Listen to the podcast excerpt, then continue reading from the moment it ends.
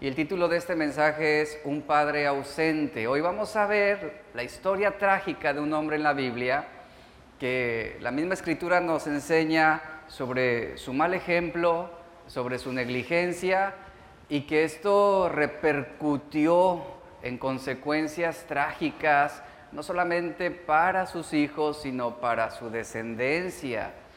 Y, vamos a estudiar la vida de este hombre. Entonces yo lo invito a que prepare su corazón, apágueme celulares, por favor, manténgalos en silencio. También pedimos el apoyo para los papás de bebés que están dentro del auditorio. Si el bebé se inquieta, bueno, eh, ya conoce la, dinámica, apóyenos saliendo un poco al lobby para tranquilizarlo.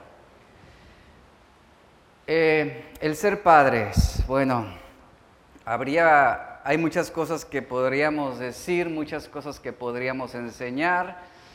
Y, bueno, como lo dijo Gabriel, el mensaje de hoy esperemos que no sea tan tupido, ¿verdad? Que sea un mensaje reconfortante, un mensaje también de ánimo, pero no deja de ser un mensaje que va a exhortarnos. Y, hablando sobre este mensaje, un padre ausente, eh, es increíble, es increíble las repercusiones, las consecuencias que puede tener la ausencia de un padre en una familia. Un padre que abandona, un padre que se olvida o un padre que deja de responsabilizarse, eso trae consecuencias. Porque cuando un padre se desconecta o abandona el hogar, o en algunos casos muere, muere a una edad joven, sucede lo mismo en el corazón, por ejemplo, de los hijos. Se genera un vacío masivo de necesidades insatisfechas en todas las áreas importantes que eran la responsabilidad de un padre cubrir a través de los años y bueno, la misma historia nos enseña que cada vez más niños se van a dormir sin que su padre esté en su hogar, en su, en su hogar, y la ausencia física paterna es hoy un problema social y familiar de los problemas más importantes que no solamente está enfrentando Estados Unidos de América, sino que nuestro país también lo está enfrentando. Las investigaciones arrojan resultados asombrosos. Por ejemplo, los presos, los drogadictos, los marginados, los delincuentes y los violadores tienen algo en común. Y la, abrumadora mayoría proviene de hogares, hogares con ausencia de padre. Las familias sin padre son las responsables de mucho más de la mitad de los suicidios juveniles así como la mayoría de niños con problemas de conducta. Los niños, ante la ausencia de un padre, tienen 20 veces más posibilidades de acabar en prisión si su padre no es parte activa de sus vidas. Y esto es lo que las estadísticas nos muestran. Esto es un problema social. Las estadísticas muestran que el 94% de los jóvenes con antecedentes delictivos no tuvieron un modelo masculino positivo de conducta en sus vidas. El padre, habiéndose ausentado ya sea física o moralmente, lo que sucede es que provoca en la adolescencia de sus hijos, provoca que ellos eh, tengan esa tendencia a la violencia, a la transgresión, a la falta de, respeto ante las autoridades. Hoy más que nunca vemos a jóvenes que no tienen respeto por ninguna autoridad. Ellos son su propia ley.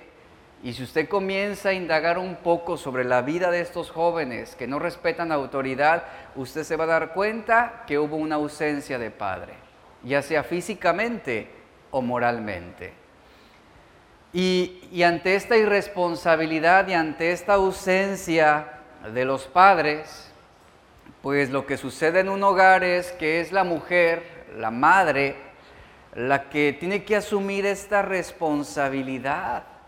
Una responsabilidad que algunas veces no alcanza a cubrir, aun cuando lo hace con toda la dedicación y con todo el amor. Las madres no logran hacerse muchas veces obedecer o incluso respetar. Llegan a ser agredidas por un hijo al que no se le puso límites o un hijo el cual no tuvo un buen ejemplo, hablando en este caso del ejemplo paternal. ¿Y qué sucede? Bueno, que, el niño tiene esa inclinación más a esa rebelión, a ese desprecio, a esa agresividad. Entonces, note lo siguiente, la ausencia de un padre, eso también nos lo enseñan las estadísticas, afecta la salud física de los hijos. Los niños sin papá presentan un, un, índice muy superior de incidencia, por ejemplo, esto está demostrado clínicamente, incidencia, por ejemplo, de asma, de migrañas, dolores de cabeza, trastornos de ansiedad, depresión, problemas de conducta. Y lo que marca esa línea es que tienen más posibilidades de consumir drogas o de involucrarse con malas amistades o en muchos casos cometer suicidio. Entonces es alarmante la consecuencia que hay cuando predomina la ausencia de un padre, repito, ya sea físicamente o moralmente.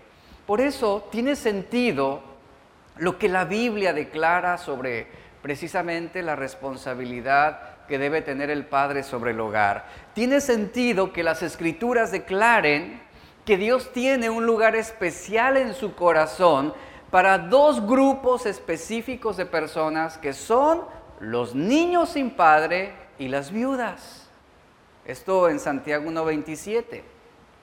Y la Biblia describe, describe en, eh, la religión pura y sin mancha en términos de visitar y mostrar compasión a estas personas, a estos dos grupos de personas en sus aflicciones. Ahora, ¿qué tienen en común los huérfanos y las viudas para que Dios les dé un lugar especial en su corazón? ¿Qué es lo que tienen en común? Que han perdido al hombre más importante en el rol de liderazgo en sus vidas. Es por eso que Dios se presenta y se pone como ese esposo para la viuda y ese padre de huérfanos. Déjeme contarle una historia una historia verídica sobre el impacto que puede tener la ausencia de un padre. Todos conocemos o hemos escuchado de este grupo famoso, los Beatles, todos. De alguna manera hemos sabido de ellos. Los Beatles fueron una de las grandes sensaciones musicales del siglo XX. Surgieron de los clubes de la ciudad de Liverpool, Inglaterra y Hamburgo, esto en Alemania, para producir o encender una fanaticada sin precedente en la década, en la década de los 60. Lo que se conoce la bitlimanía creció hasta convertirse en un fenómeno mundial y en muchas formas. Los Beatles se convirtieron en un ícono de la generación de los 60. La expresión antisistema acompañada por las drogas y una libertad sexual extrema caracterizaron esa época en la cultura juvenil de los Estados Unidos y de Inglaterra, con los Beatles dirigiendo, orientando un camino antisistema, un camino antimoral. Los, los eh, integrantes de este grupo se llamaban George, Paul, Ringo y John, que se convirtieron en hombres muy, pero muy conocidos. La revolución social de los 60 cambió también a las instituciones establecidas como el matrimonio o como la familia de formas nunca antes vistas hasta entonces en los Estados Unidos. El deterioro moral se catapultó de forma dominante, lo que cambiaría mucho la dinámica social y familiar y sexual de la sociedad. Nunca volvimos a ser los mismos. Hubo un cambio, hubo un antes y un después a partir de esa época. Los avances en el control de la natalidad, por ejemplo, el trabajo de las mujeres fuera de casa, las actitudes con respecto a los no nacidos y un declive espiritual generalizado durante esta etapa única en la historia afectó dramáticamente a las familias de aquella época. El costo de esta revolución lo siguen pagando aún los hijos de quienes fueron más afectados por esas actitudes culturales que marcaron los años 60. El 4 de marzo de 1966, durante el momento cúspide de este grupo de los Beatles, John Lennon fue entrevistado para un artículo en un, periódico de Londres acerca de la popularidad del grupo y el torbellino mundial que los estaba rodeando. John Lennon se había metido de lleno a estudiar la religión antes de esa entrevista y bueno, en esa entrevista él dijo algo acerca del cristianismo y esas palabras quedaron marcadas en toda la historia. Él dijo, el cristianismo pasará, se desvanecerá, se encogerá, Dice, no tengo discusión de discutir eso, tengo razón y se demostrará que así es. Y sus palabras fueron las siguientes. Ahora dice, nosotros somos más populares que Jesucristo. Y no sé qué va antes, dice, si el rock and roll o el cristianismo. Y esas palabras quedaron en la historia. Cuando la prensa mundial descubrió esta declaración, surgió un furor en muchos medios. Muchas estaciones de radio incluso quitaron la música de los Beatles de sus listas. La profecía de Lennon de que el cristianismo desaparecería, bueno, conforme pasó, pasaron los años, demostró ser falsa. Y solo cuatro años después de su controvertida entrevista, este grupo se disolvió, se dividió. Durante un servicio en una capilla cristiana de, de una universidad en Inglaterra, un hombre académico y pastor llamado Oral Roberts, el 26 de enero de 1973, este rector leyó una singular carta que le llegó a sus manos y anunció un donativo que había recibido de John Lennon para esta universidad cristiana. Oral Roberts también contó que había estado orando por John Lennon. Después de escribirle una carta a Lennon, él recibió una respuesta de este cantante y él compartió un extracto de esta carta a, esos académicos. Y leyó lo siguiente, se lo voy a, leer textualmente. Dice, apreciado reverendo Roberts, yo soy el ex, integrante de los Beatles. John Lennon es mi nombre. He querido escribirle, pero supongo que en realidad no quería hacerle frente a la realidad. Nunca lo hago. La realidad me asusta y me vuelve paranoico. Permítame comenzar diciendo que lamento lo que dije de que los Beatles eran más populares que Jesús. Esta es mi vida. Nací en Liverpool. Mi madre murió cuando yo era pequeño mi padre me abandonó cuando yo tenía tres años. Fue difícil porque me crió solamente mi tía. Tuve una infancia desgraciada, me deprimía mucho, siempre echaba de menos a mi mamá. Quizá si hubiera tenido un padre como usted, habría sido una mejor persona. Me casé con Cintia, tuve un hijo al que le puse John, y solo lamento una cosa, y es que John ha tenido que sufrir mucho. Él y yo nunca nos vemos. Así pues, ser un Beatle no ha sido tan maravilloso como la gente piensa.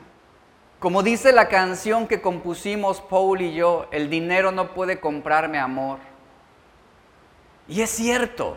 Y el punto es este. Quiero ser feliz. No quiero seguir tomando drogas. Reverendo, ¿puede explicarme lo que el cristianismo puede hacer por mí? ¿Puede Jesús amarme? Quiero salir del infierno. Sinceramente, John Lennon. Aquí en esta carta, aquí resuena el clamor de una necesidad. Un clamor por un padre es lo que resuena en esta carta de John Lennon a este reverendo. Un clamor por alguien que se preocupara, por alguien que lo ayudara, por alguien que estuviera a su lado aconsejándolo, enseñándolo, siendo ejemplo. Una de las cosas maravillosas que podemos decir de este cantante es que él tuvo la oportunidad de escuchar el Evangelio. Y fue así. En 1980, John Lennon recibió tres disparos en la espalda en las afueras de su casa en Nueva York. Y todavía vivo, él subió las escaleras de su apartamento y llamó a urgencias. Lo llevaron corriendo al hospital en un auto de policía donde poco después Lennon fue declarado muerto. No sabemos lo que ocurrió en el corazón de este hombre. Realmente no lo sabemos. No sabemos qué fue lo que pasó por su mente en los últimos segundos de su vida. Es algo que solamente Dios conoce con seguridad, la eternidad de este hombre. Nosotros no lo sabemos. Pero lo que sí sabemos es que él tuvo la oportunidad, él tuvo la oportunidad de conocer a Dios, porque un padre espiritual, un padre espiritual, un día le dijo, estoy orando por ti. Este reverendo un día le escribió una carta y le habló sobre la importancia de Jesús y su salvación y su amor. Y lo que tenemos la certeza es que ese hombre se convirtió en ese padre espiritual que se preocupó por alcanzarlo y por amarlo. Y ese es el impacto que tiene un padre sobre una familia. Y ese es el impacto también que tiene la ausencia de un padre dentro de un hogar, dentro del círculo familiar. En la Biblia encontramos una historia trágica sobre un padre negligente y sus dos hijos. La Biblia lo describe como un padre viejo, cansado y de malos hábitos. Es la historia de un hombre que nos enseña que ningún ser humano jamás llegará al punto de no necesitar disciplina.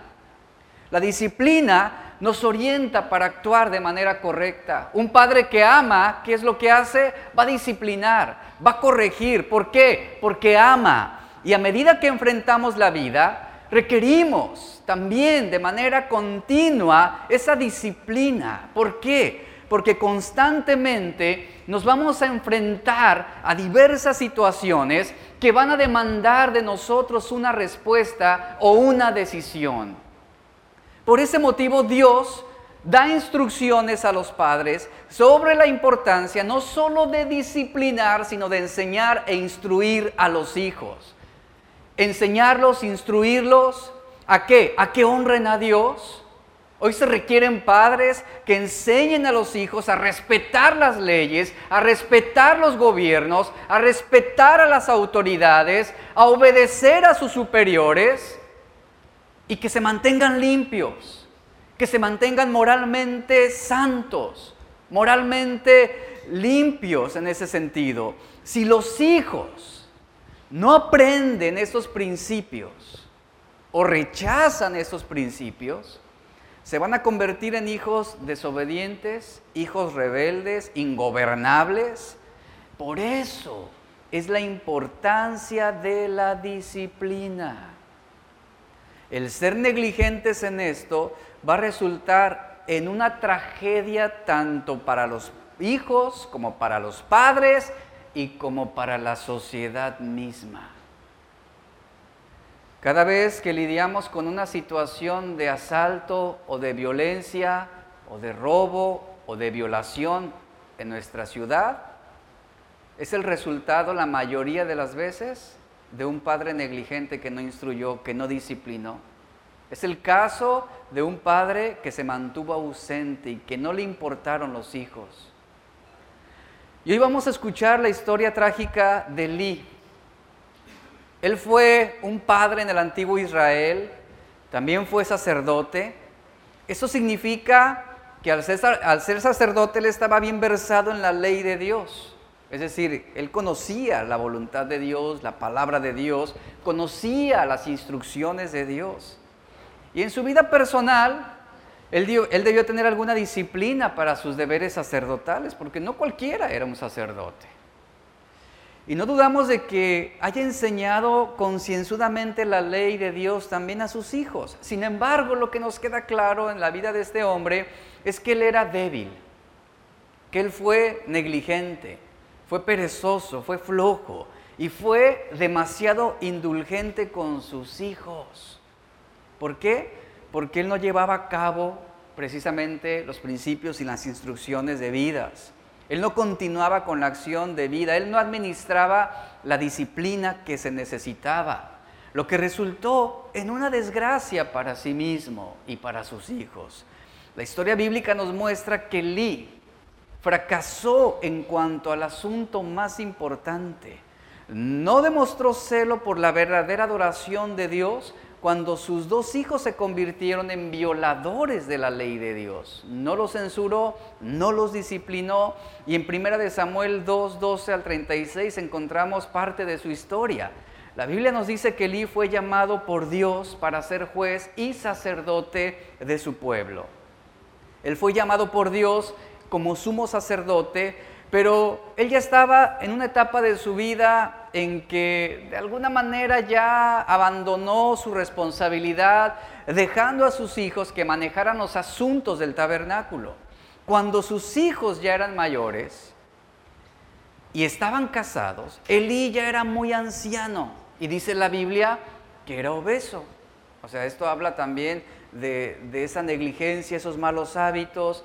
La Biblia dice que Elí siguió recibiendo informes de la conducta vergonzosa de sus hijos.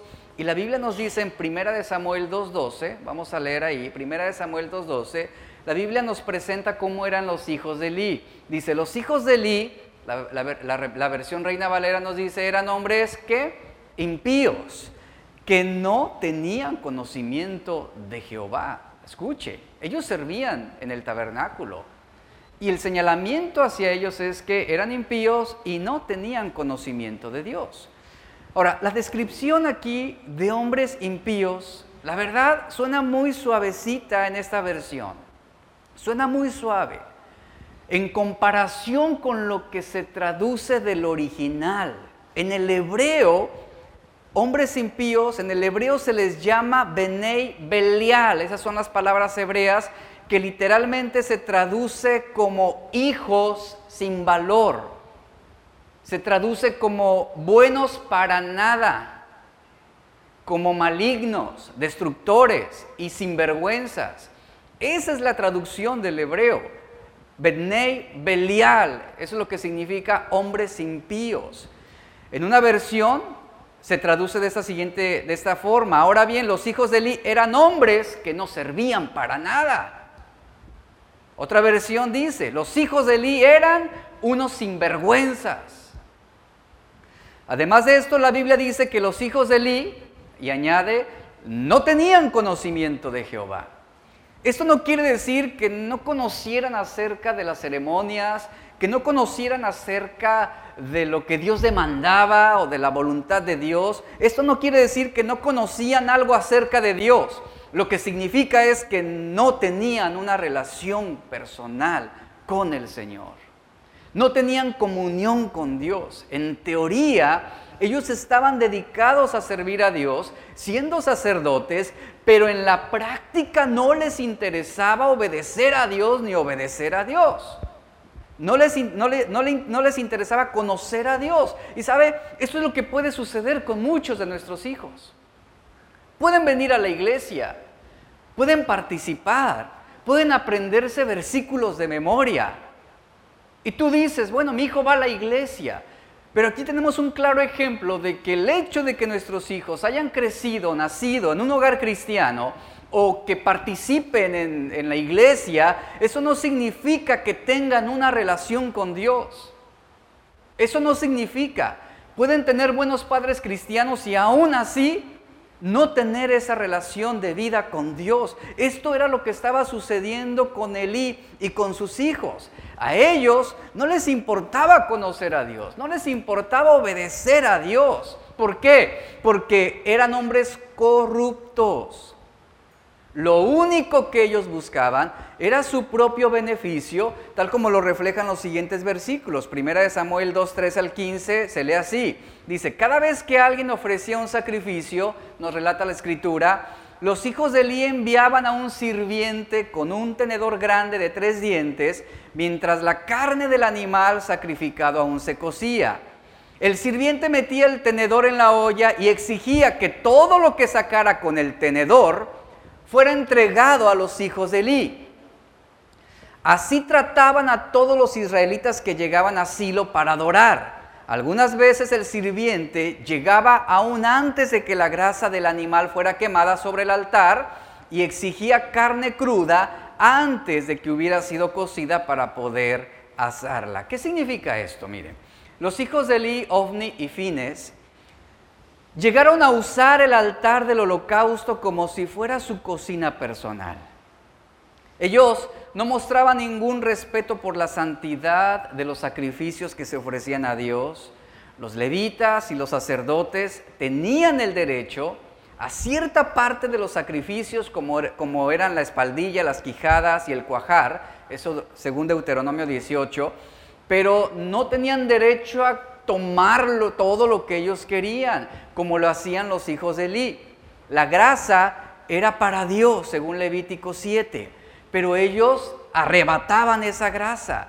Por lo demás, ellos no debían comer la carne cruda, ya que todavía tenía sangre, según lo estipulado en Levítico 3.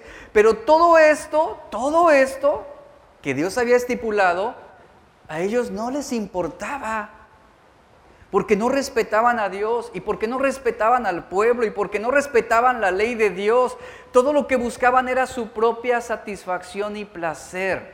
Ellos hacían lo que querían, en pocas palabras, tal como el pueblo en la época de los jueces. Hacían lo que mejor les parecía. Esa es la descripción de los hijos de Eli. Y sabes, esta puede ser también la descripción de muchos hijos actualmente. Hacen lo que a ellos mejor les parecen.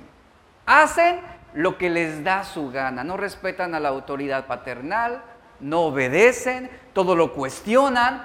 Y déjenme decirle algo, hijos, hay consecuencias a la desobediencia. Hay consecuencias a esa falta de respeto. Hay consecuencias cuando tú quieres pasar por encima la autoridad de tus padres. Y lo vamos a ver al final porque hubo consecuencias sobre la vida de los hijos de Eli y consecuencias muy lamentables. Y así vivían los hijos de Eli. Ellos querían servir a Dios a su manera. Ellos querían obedecer a, a su padre, pues como a ellos mejor les pareciera lo que ellos creían que era mejor. Ahora notemos que los hijos de Eli no hacían esto por ignorancia, no eran ignorantes, ellos eran sacerdotes, ellos eran los encargados de enseñar la ley de Dios al pueblo. Pero ¿qué sucedía? Cuando alguien los corregía, cuando alguien les llamaba la atención, ellos simplemente los ignoraban, los desestimaban y seguían haciendo lo que querían. Lo podemos leer en los versículos 16 y 17. Dice, y si el hombre le respondía y los corregían diciendo, hay que quemar la grasa primero. Y después toma tanto como, tanto como quieras. Él decía, no, dámela ahora mismo, de otra manera la tomaré a la fuerza. Es decir, los corregían sobre, sobre el error que ellos estaban cometiendo en el sacrificio y el verso 17 nos dice así, pues el pecado de estos jóvenes o de estos ayudantes, refiriéndose a estos muchachos, era muy grande ante Jehová, porque menospreciaban las ofrendas de Jehová.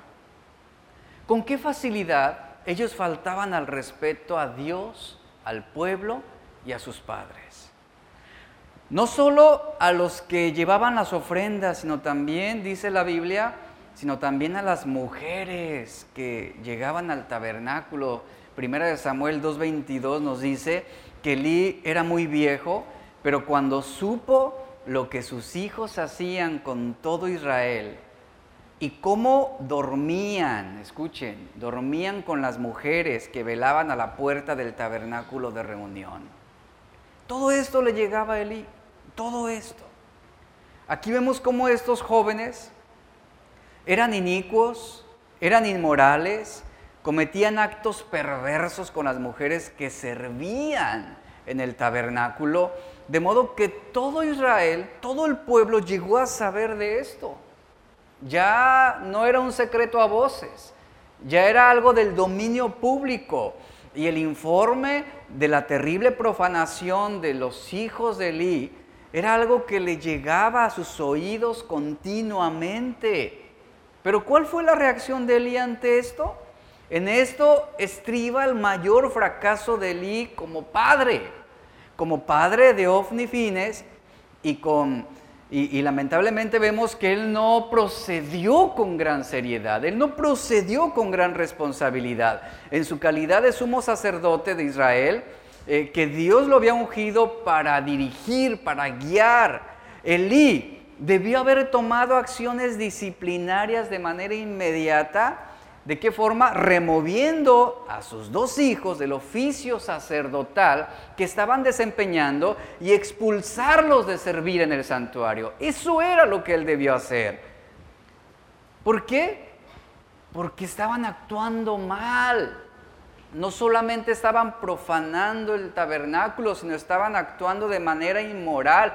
Y si Elí hubiera ejercido disciplina, él hubiera ido más allá, según lo estipulado por la ley, sus hijos debían ser castigados por sus crímenes, por sus crímenes. En cambio, Eli dejó pasar todo esto. Tomó una actitud pasiva, simplemente Eli les decía, el versículo 23, él les decía, ¿por qué hacen cosas como estas? Así era la respuesta de Eli. Pórtense bien, ¿les suena esto parecido? prométeme que no lo vas a volver a hacer. Te doy otra oportunidad.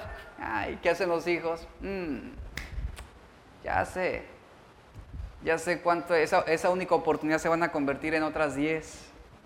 Y así nos las vamos a llevar todo el año. Esa era la actitud pasiva de Eli. ¿Por qué hacen estas cosas, muchachos? No es para bien de ustedes, pórtense bien. Mire, les estoy hablando bonito para que ustedes me hagan caso. Yo no quiero disciplinarlos, yo no quiero hacerlos llorar, yo no quiero lastimarlos. Entonces, obedézcanme por las buenas, muchachos, por favor. ¿Lo van a hacer? Sí, papi. y, ahí está Eli. Esa es la actitud pasiva de él. ¿Por qué hacen estas cosas? Porque saben qué, muchachos, he oído hablar, dice, he oído hablar a todo este pueblo todo el pueblo sabe cómo están procediendo. Todo el pueblo sabe lo que están haciendo. Y el verso 24 les dice, no, hijitos míos, no, no hagan eso, por favor, porque no es buena fama la que yo oigo, porque están haciendo pecar al pueblo de Dios también. Esa fue la actitud de este sacerdote. A Elí le estaban llegando las quejas del mal comportamiento de sus hijos, pero no hizo nada. Y él como sacerdote sabía lo que procedía. Él no actuó, él no procedió al respecto. Ahora, aparentemente Lee sí fue un hombre temeroso de Dios. ¿Y sabe cómo lo podemos saber? Porque él también instruyó a Samuel. Y Samuel fue un joven ejemplar. Pero lo que sí podemos ver en Elí no era que no les enseñara, Él los instruía, pero su debilidad eran sus propios hijos. ¿Sabe a lo que me refiero con esto? Su más grande debilidad fueron sus propios hijos, que no quiso corregirlos, que no quiso disciplinarlos, escuchen padres, que no quiso estorbarlos. Y a veces la disciplina implica estorbar.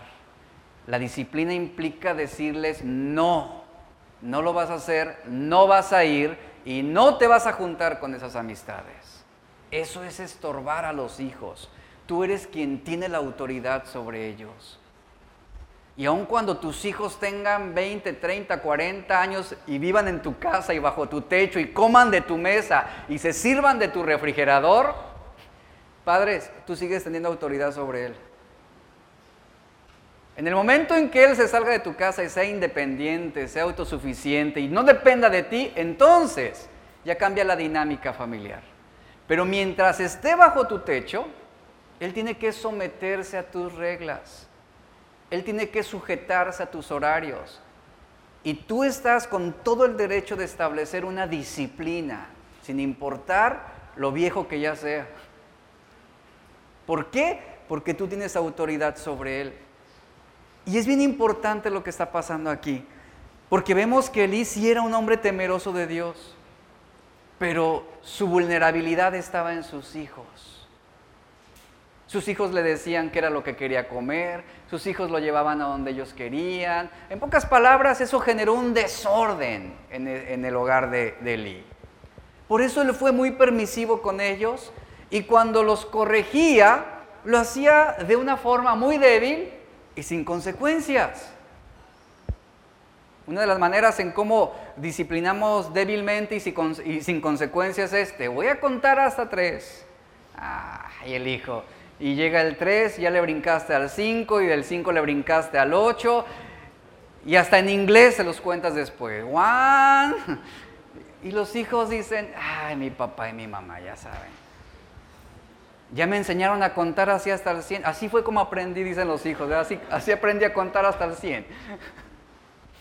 Y así era Elí. No corría, era muy débil. Y no había consecuencias. Ahora, si Elí no ponía límites a sus hijos, ni les enseñaba las consecuencias de sus malos actos, entonces ellos harían lo mismo. Lo mismo. Y la disciplina a veces cuesta, cuesta. Y es difícil. Pregúntenle a mis hijos, ellos han perdido ya una consola, ¿o cuántas consolas de Xbox? o sea, les hemos quitado lo que, lo que se puede y se han perdido. Y algunas veces un padre hasta tiene miedo censurar o castigar a su hijo quitándole el celular o quitándole la tablet o, o quitándole la consola. Hay padres que les tienen miedo a los hijos. Ahí está Elí. Ahí está la debilidad de Eli, sus propios hijos. Si es que no quiero que mis hijos se ofendan, es que no quiero que mis hijos se enojen, es que no quiero que mi hijo me golpee.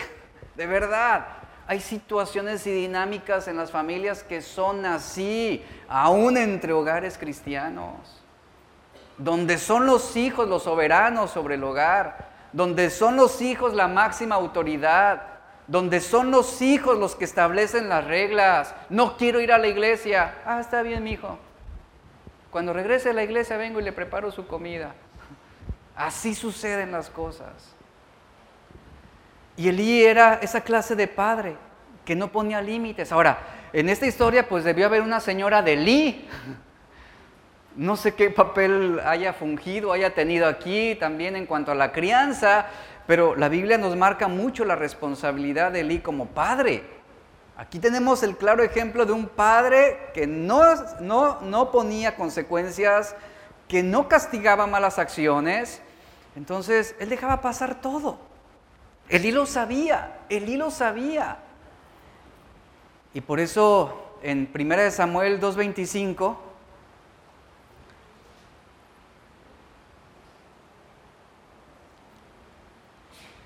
Elí sabía que si Dios, escuche, Elí sabía como sacerdote que si él no lo hacía, Dios lo haría. Y padre, si tú eres negligente en la disciplina de tus hijos, ¿sabes quién va a terminar haciéndolo por ti? Dios. Y a veces de una manera en que no te va a gustar, de una manera que tú no vas a probar. Y vea lo que dice el verso 25. Dice, si peca el hombre contra el hombre, Vea las palabras de Eli. Los jueces lo van a juzgar, es decir, una autoridad civil es quien va a imponer el castigo. Pero si alguno peca contra Jehová, dice, ¿quién va a rogar por él? ¿Quién puede abogar por él? ¿Y qué hicieron los hijos? Pero ellos, dice, no oyeron la voz de su padre, porque Jehová había resuelto hacerlos morir. Esto es lamentable. Y llega un momento en el que como padre tú tienes que establecer esa disciplina con tus hijos, decir, hay una autoridad civil que juzga los crímenes, pero si tú persistes en seguir ofendiendo a Dios, yo como padre yo no puedo interponerme en esa disciplina de Dios. Él lo va a hacer. Él lo va a hacer. Y un punto bien importante sobre la crianza a los hijos es que nosotros debemos, antes de enseñarles un temor hacia los padres, debemos enseñarles un temor hacia Dios. Es lo más importante, porque si ellos temen a Dios, te van a respetar a ti. Pero cuando no tienen temor de Dios, a ellos no les importa violar tus reglas y no les va a importar transgredirte ni ofenderte. No les va a importar. Y Elí aquí, a su manera, les establece las cosas. O sea, yo no puedo interponerme ante la disciplina que Dios va a traer. Y vemos claramente la actitud de estos jóvenes. Ellos no oyeron la voz de su padre. Lo rechazaron. Y Jehová, dice, había resuelto hacerlos morir.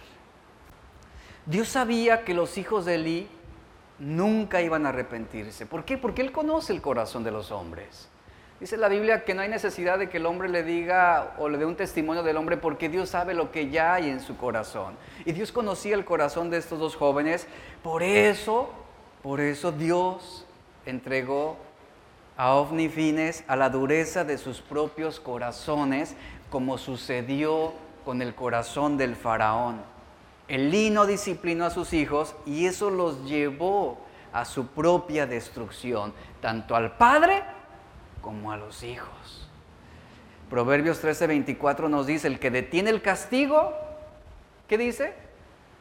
A su hijo aborrece, mas el que lo ama desde temprano lo corrige. En cierto sentido, Elí también expresó su carnalidad porque prefirió mantener el agrado de sus hijos que el agrado de Dios. En resumen, Elí falló en dos cosas. Una, nunca disciplinó a sus hijos. Y número dos, les permitió seguir como sacerdotes a pesar de su comportamiento. Y es donde ya entra la disciplina de Dios. Y una de las cosas terribles es eso, que Dios tenga que disciplinar a nuestros hijos. Es donde Dios te dice, hasta a un lado, ahora me corresponde a mí, yo lo voy a hacer. Antes de traer juicio sobre los hijos de Eli, Dios todavía les dio una oportunidad para arrepentirse. Vean, eso es la misericordia de Dios, que es lo que hemos visto. Eso es la misericordia de Dios. Dios no trajo un fuego fulminante sobre ellos para destruirlos en ese momento, no. Dios todavía en esa compasión, esa misericordia, les da otra oportunidad para que se arrepientan, una última oportunidad para que ellos recapaciten. Y Dios envía un profeta con un último llamado de atención. En 1 Samuel 2.27 al 29 leemos que dice, vino un varón de Dios ante Elí y le dijo, así ha dicho Jehová, ¿No me manifesté yo claramente a la casa de tu padre cuando estaban en Egipto en la casa de Faraón? Lo escogí para que fuera mi sacerdote entre todas las tribus de Israel, para que ofreciera sobre mi altar, quemara incienso y llevara efod delante de mí. Yo concedí a la casa de tu padre todas las ofrendas de los hijos de Israel. ¿Por qué habéis pisoteado los sacrificios y las ofrendas que yo mandé ofrecer en el tabernáculo?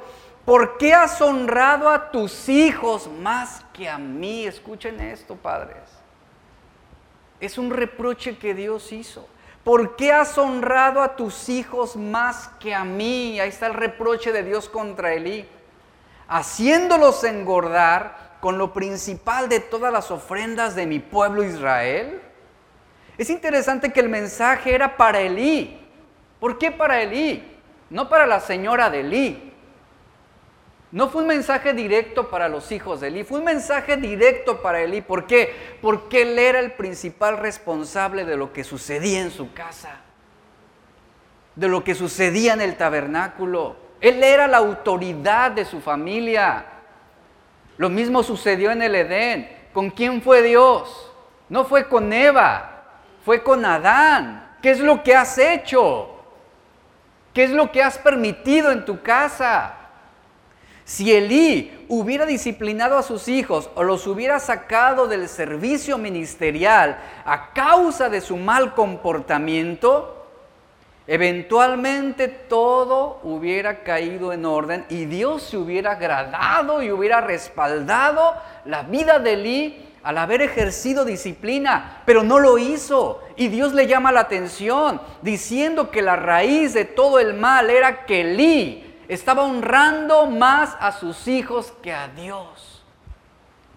Y cuando tú sabes y tú ves que tus hijos están pecando, y que tus hijos están deshonrando y que tus hijos están faltando al respeto a las autoridades o están ofendiendo a Dios, si tú no disciplinas, lo que tú estás demostrando es que tus hijos son más importantes que honrar a Dios.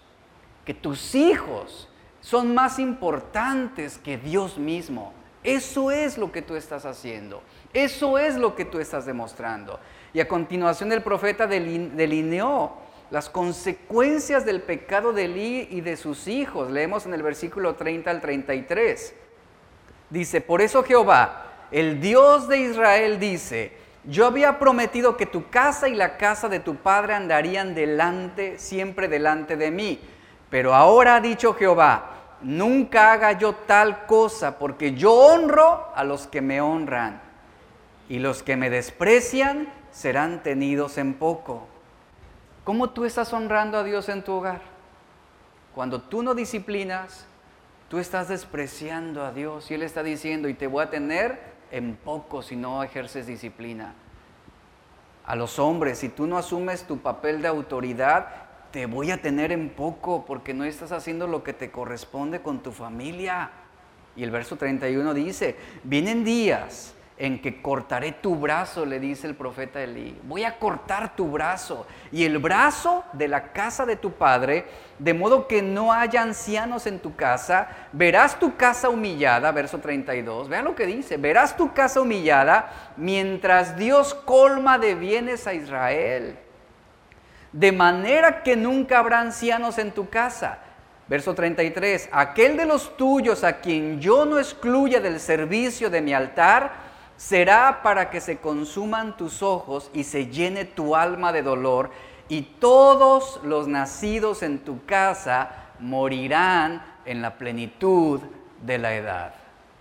Ahí está la disciplina de Dios. Aquí todavía es una advertencia, pero está diciendo esto es lo que vendrá si tú no pones corrección, si tú no ordenas tu casa. Y el castigo de Dios no solo era para los hijos de Li, sino para toda su descendencia.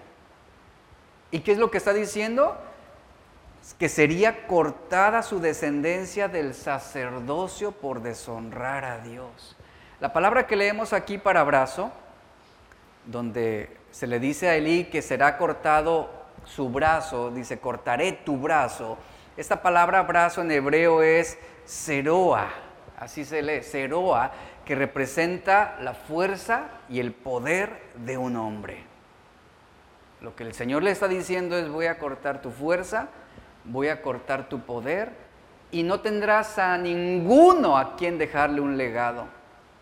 Y el inicio de todo esto, el inicio de todo este castigo, esta disciplina será la muerte de los dos hijos de Eli, Ovni y Fines. Ahí está claramente, dice el verso 34. Te será por señal esto que acontecerá a tus dos hijos, Ofni y Fines. Dice, ambos, ambos morirán el mismo día. ¿Y qué creen que sucedió?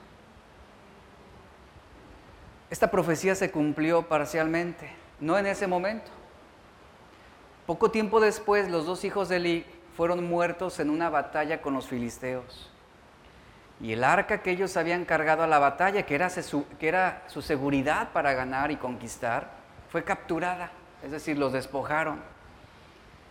Un mensajero va corriendo con Elí y le da el informe sobre sus hijos. Acaban de morir en batalla. Dice la Biblia que por su debilidad física y su sobrepeso, Elí cayó del asiento hacia atrás, al lado de la puerta, y se le quebró la nuca, y en ese momento murió. Así fue como murió Elí. Es en el capítulo 4, verso 10 en adelante. ¿Qué sucedió después de esto? La posteridad de Elí sí llegó, tiempo después, sí llegó a ocupar el oficio de sumo sacerdote por años después de, esta profecía, pero los ojos de los descendientes de Elí vieron muchas calamidades, es lo que dice la historia. Calamidades tales como el exterminio de los sacerdotes por orden de Saúl. Ahí está la descendencia de Elí, siendo exterminada por Saúl. Esto en 1 Samuel 22 nos lo enseña. Años más tarde, se ejecutó otra parte del juicio cuando el rey Salomón, dice Primera de Reyes 2.27, expulsó a Abiatar, el sumo sacerdote, descendiente de Elí, para que no rindiera servicio como sacerdote de Jehová. Y de esta forma, dice el verso, se cumple la palabra de Jehová que él había hablado contra la casa de Elí en Silo. Ahí está. El relato acerca de Elí enfatiza vigorosamente estos hechos que no podemos pasar por alto.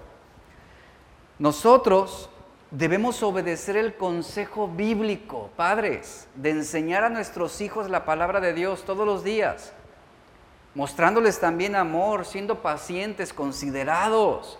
Como dice Efesios 6:4, debemos criarlos con la disciplina e instrucción que proviene de Dios.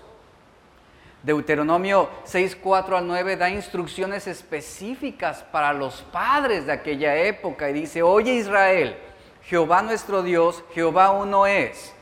Y el mensaje a los padres es el siguiente, amarás a Jehová tu Dios de todo tu corazón, de toda tu alma y con todas tus fuerzas. Estas palabras que yo te mando hoy estarán sobre tu corazón. Nota ¿hacia quién viene primero esa instrucción? Hacia los padres. Esta palabra debe estar en tu corazón, debe gobernarte a ti como padre. Tú debes ser transformado por esa verdad mía, dice el Señor. ¿Para qué? Para que tú puedas infundirlas, tú puedas enseñarlas, tú puedas repetirlas a tus hijos y hablar de ellas estando en tu casa, y andando por el camino, al acostarte y cuando te levantes, las atarás como una señal en tu mano y estarán como frontales sobre tus ojos, las escribirás en los postes de, tu casa y en tus puertas. En resumen, lo que está diciendo es que esa verdad debe gobernar cada área de tu vida, cada actividad. Esa verdad de Dios debe influir primeramente en ti para que tú puedas influir en tus hijos en tus descendientes. Las consecuencias de no instruir con la sabiduría de Dios se hacen muy notorias en nuestra sociedad. Y la ausencia de un padre en el hogar va a traer consigo consecuencias y muchas de ellas serán irreversibles. Y así como vino esa sentencia, escuchen, en la vida de Lee, vemos cómo su descendencia, su familia, padeció, sufrió, fueron exterminados, algunos de ellos, otros vieron desgracias. Eso fue lo que vino como, como consecuencia de no asumir esa responsabilidad, ese liderazgo que le correspondía para su casa. El día de hoy, ¿usted cree que esas consecuencias también no se ven palpables y visibles ante la negligencia de un padre? Lo estamos viendo en nuestra sociedad. La ausencia de un padre, la negligencia de un padre, la falta de disciplina a los hijos está trayendo también sus consecuencias trágicas. El 80%, escuche, de los adolescentes en hospitales psiquiátricos provienen de familias fracturadas, disfuncionales, sin padre. Suelen ser esos hijos menos solidarios y empáticos. El 43% de los jóvenes en prisión crecieron en hogares monoparentales, es decir, donde solamente había uno, ya sea el padre o la madre. El 72% de los, de los muchachos que han cometido algún asesinato y el 60% de los que cometieron violación crecieron sin padre. El 63% de los suicidios de jóvenes se dan entre jóvenes sin padre. El 90% de los niños que se van de casa son de familias sin padre, ya sea de manera física o moral. El 85% de los jóvenes con desórdenes de conducta provienen de familias sin padre. El 80% de violaciones con violencia son protagonizadas por hijos por muchachos de padres ausentes. Los jóvenes sin padre protagonizan el 71% del abandono escolar en las escuelas. El 75% de los adolescentes en centros de desintoxicación no conocieron a su padre. El 70% de jóvenes internados en reformatorios crecieron sin padre. El 85% de jóvenes en prisiones provienen de familias en, en, las que solamente estaba la madre. Esas son las consecuencias de la ausencia de un padre en la familia.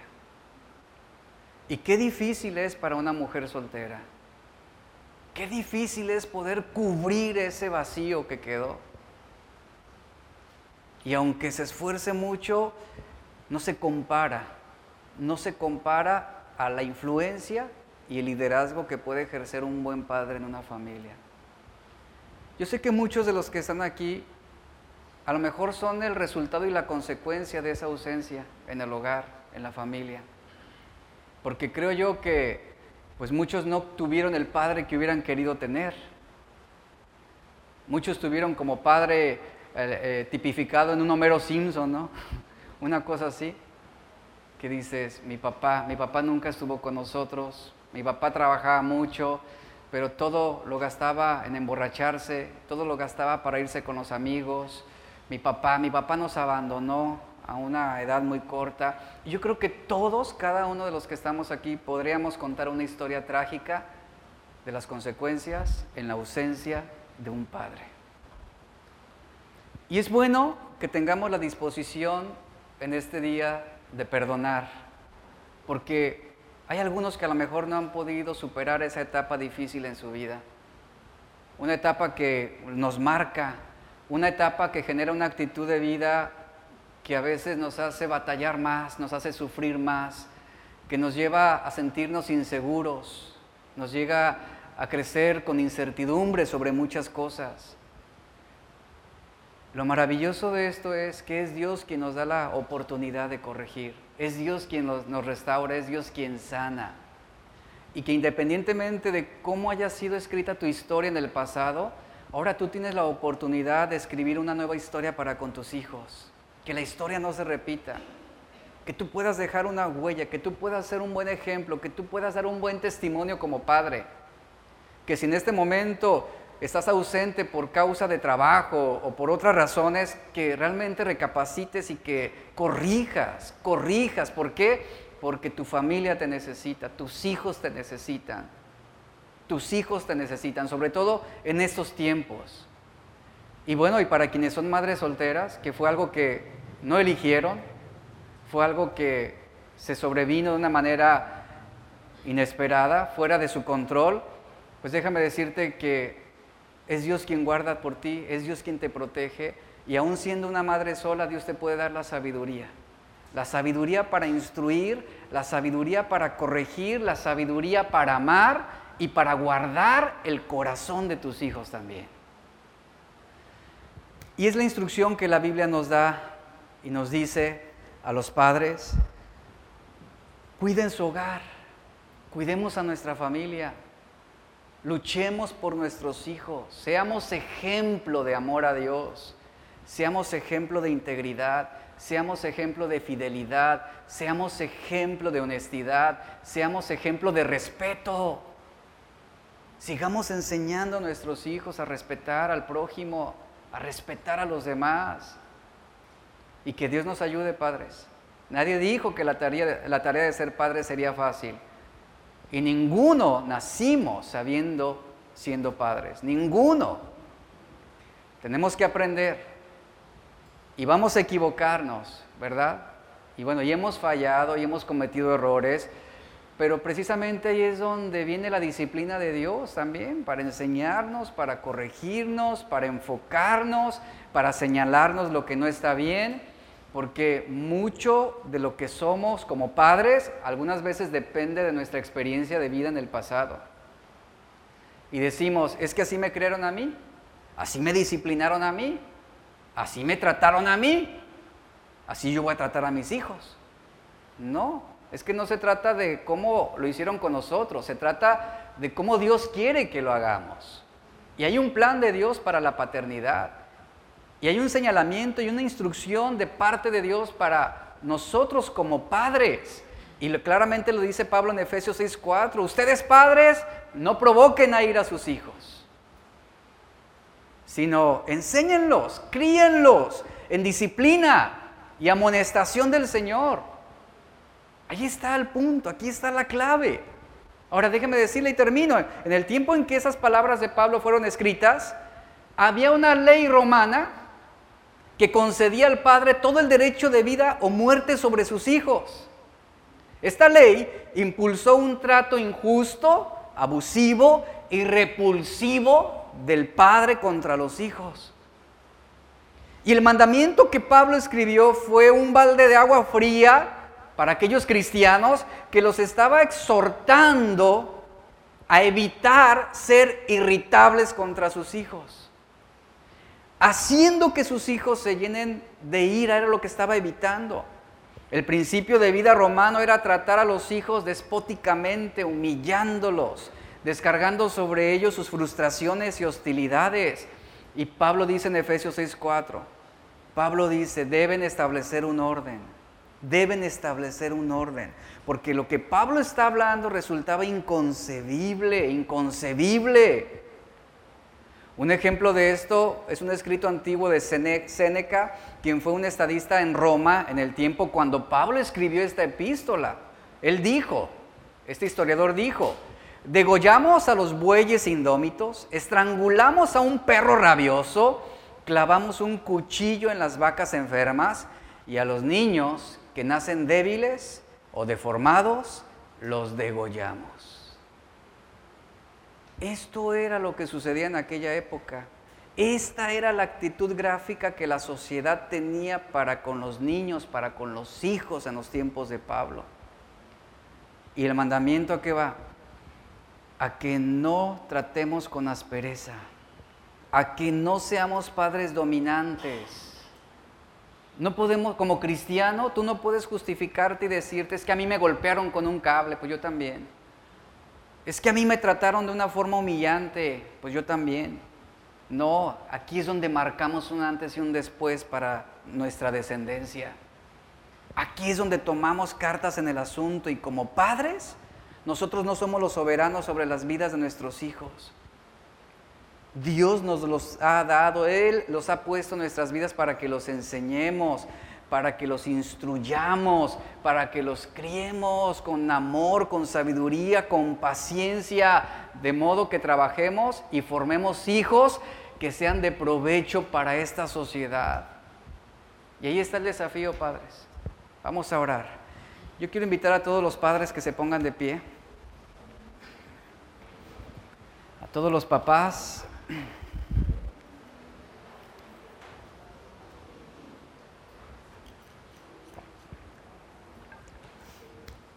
Y yo quiero orar por ustedes. Igual, si está la esposa o los hijos al lado, también pónganse de pie, abrácenlo y oren por él. Agradezcan por su vida. Agradezcan por su vida. Honrenlo. Vamos a honrar a nuestros padres. Y vamos a hacer una oración. Padre, te damos gracias por este momento. Gracias por la oportunidad que nos permites de estar en este lugar y escuchar esta enseñanza. Esta enseñanza que nos instruye, que nos viene también a corregir, pero también nos viene a animar, nos viene a alentar